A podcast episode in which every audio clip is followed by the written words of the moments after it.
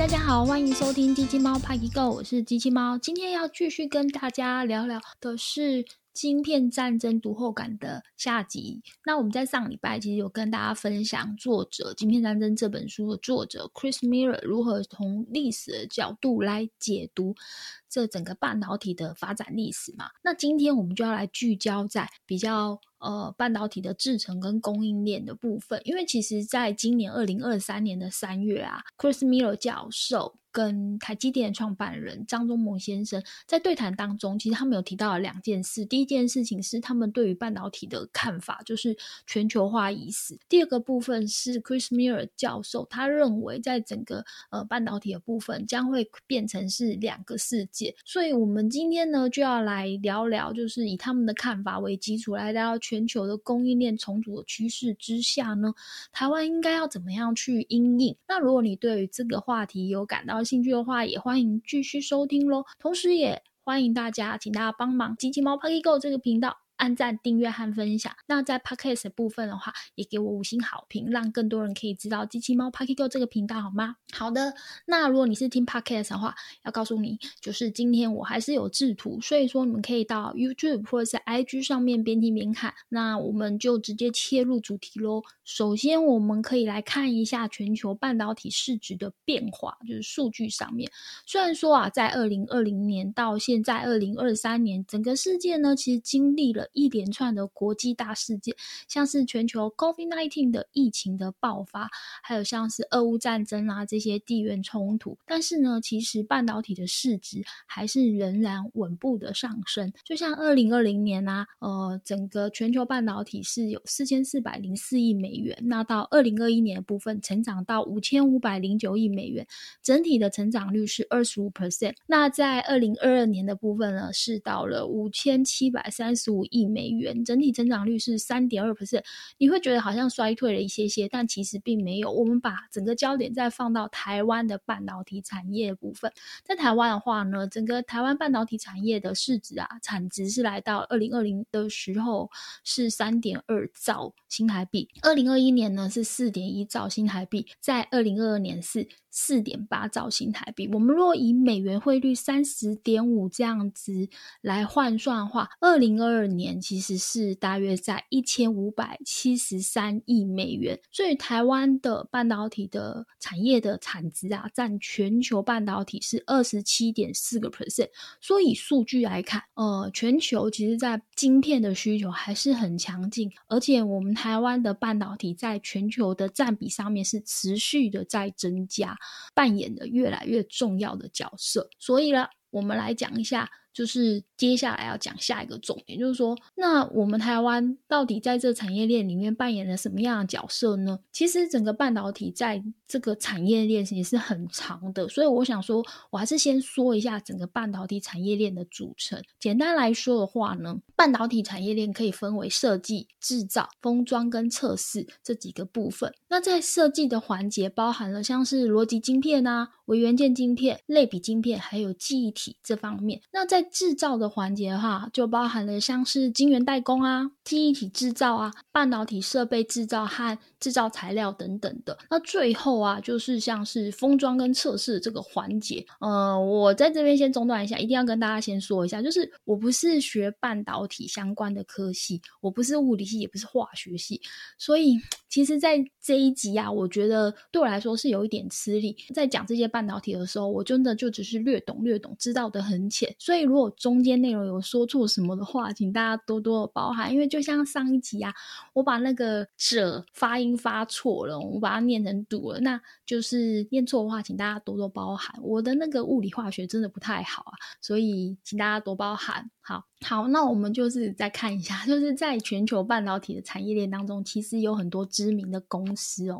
那像在设计的部分啊，在美国有高通啊、辉达，还是美光跟 Intel。那在欧洲的话，有意法半导体跟这个恩智浦。那我们在台湾的话呢，有联发科、瑞意，还有联友。那在中国部分有华为、海思。那在晶片制造部分呢，其实。就是全世界最强就是台积电嘛，还有韩国的三星也是非常的强。那在中国的话有长江存储。那封装测试的部分，我们台湾有日月光跟细品。其实我们这些不管怎么样呢，我们在这个图表上看到这些公司啊，这些半导体公司，他们在产业链当中都占占有很重要的角色。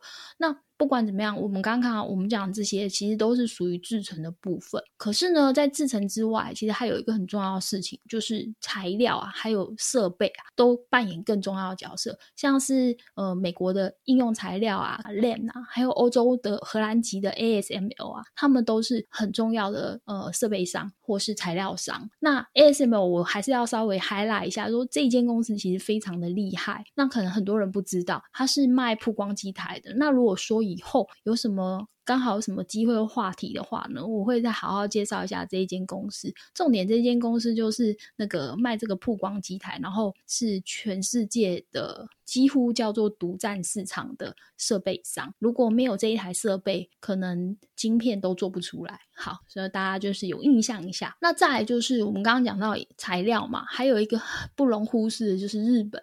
日本是气体材料的供应大国，在半导体的制成当中，气体是半扮演很重要的角色，所以日本也是不可忽视啊。那我们整个半导体从这张表来看的话，就可以知道说，其实半导体的产业是属于一个全球化的产业。如果依照国籍来分的话，你就可以看到说，其实没有哪一个国家可以独自的去完成晶片的制造。像我们以台湾为例的话，台湾呢在设计啊。制造啊，封装测试这些环节上面都很有优势，也非常的厉害。但是台湾就是目前没有关键核心的机台的制造能力啊，然后也没有原物料自给自足的能力，我们是必须仰赖进口的。但是呢，最近啊这几年来，这个美洲贸易战其实一个持续的升温，所以中国呢，它也很努力啊，在半导体的产业里面也持续的在发展，也开始让美国感觉到有压力，所以美国对中国的半导体产业开始进行。行了制裁的政策，开始管控半导体制造所需要的设备，还有原物料的流通。简单来讲，就是中国你有技术，但是如果你没有原物料，你可能还是会受到一些前置的，就是被被压制这样子。那这个趋势其实，呃，会导致整个晶片的制造成本。是提高的，也会使整个半导体的这个供应链逐渐的分化。这也就是这个张忠谋先生讲的半导体产业全球化已死的真正的意义。Chris Miller 教授跟台积电的这个创办人张忠谋先生在对谈里面呢，他还有讲到一个很重要的重点，就是刚刚讲的，就是未来将会面临两个半导体世界的格局。这怎么说呢？因为其实就像是《晶片战争》这本书里面，他有当初描述到的，就是说当时在冷战时期。苏联也是要发展半导体，然后后来他没有办法很很顺利的发展出来嘛，因为他在技术上面虽然说可以做到完美复制，但是其实还是落后美国五大概五年的时间。所以说现在美国又重算是历史重演吧，就是要对这个中国做进行所谓原物料的锁喉战。我觉得这个是一个比较很像过去的感觉啊。我们将会面临的是什么样的一个冷战时间贸易局势？就是一边是中国。他要自力更生的做这个半导体的产业，另外一边就是排除中国以外的国际半导体的产业链。那这会发生什么事？就是在未来五年内吧，这个整个半导体的供应链就会更加分化，尤其是在领先技术方面，就是像这个。制成专业制成高阶制成的部分，然后再第二就是我们全世界各国，其实现在的情势已经很清楚，就是各国就已经开始在关注，而且强调国内投资来发展自己的经济，还有降低政治地缘所产生的不安的事件。所以啦，好，我们在上一集我们有讲到，半导体的发展最初是为了战争而生，那么时至今日啊，其实半导体又被一样视为战略资源，所以比如说像现在什么民生用品，像手机啊、家用品需要晶片之外，像 AI 啊、五 G 啊、航太啊，甚至于军事领域上面更需要半导体的先进制程。所以，我们台湾呢的晶片就是炙手可热。可是啊，就我刚刚说嘛，各国已经开始纷纷的在关注跟强调要进行国内的投资。所以说，我们台湾呢，为了要应应这个全球供应链的这个重组就要做出一些转变。嗯。讲到这里，我想跟大家说一下，就是转变有两种，一种叫做自愿，一种叫做被迫。那前几天啊，其实我在刚好跟我侄女，我就在看她玩那个 Switch，里面她在玩那个《鬼灭之刃》，其实里面有一段对白让我觉得还蛮有感的，就是对白是这样说的：弱者根本没有权利，也无从选择，就算用尽力量，也注定臣服在强者之下。这让我想起台湾在。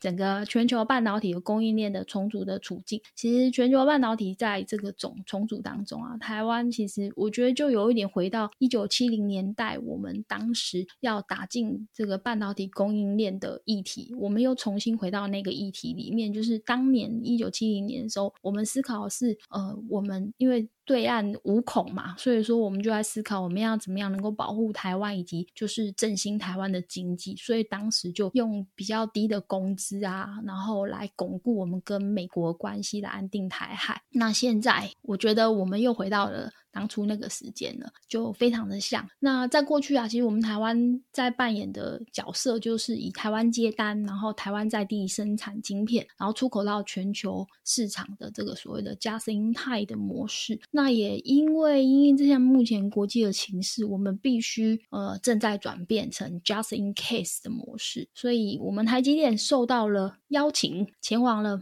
美国、日本来设厂，然后转移我们部分的产能来进行产业在地化的一个布局。所以，我就像我刚刚说，其实半导体的产业是很冗长。那晶圆的制造环节，在这个移转的过程当中，也会带动整个建厂的工程的厂商啊，还有原物料厂商跟设备商的迁移。那也会让当地，像美国、日本已经在准备建厂的这些地方，当地的就业机会就会被创造出来。而且呢，因为半半导体其实是属于一个先进制成高科技的产业，也会吸引全世界的人才去那个地方聚集。好，所以嗯，现在目前呢，我们台湾虽然说呃，台积电还是以台湾作为高阶先进制程跟研发中心，但是其实这个知识是流动，也希望台湾在半导体的制程领域上面可以。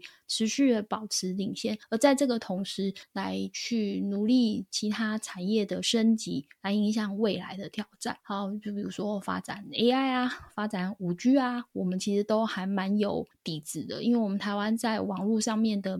那个布局上面是很密的，所以我们要发展五 G 是非常有条件的。好，今天呢我们就讲到这边，那也希望今天这集对你是有帮助。如果你有想跟我交流的话，也欢迎在 YouTube 影片下面留言，或者是到 IG 留言给我也可以。同时也希望大家帮忙帮我按赞、订阅和分享。那有你们的鼓励呢，是支持我继续产出更好内容的力量。鸡鸡猫 Pocket Go，我们下周继续聊，拜拜。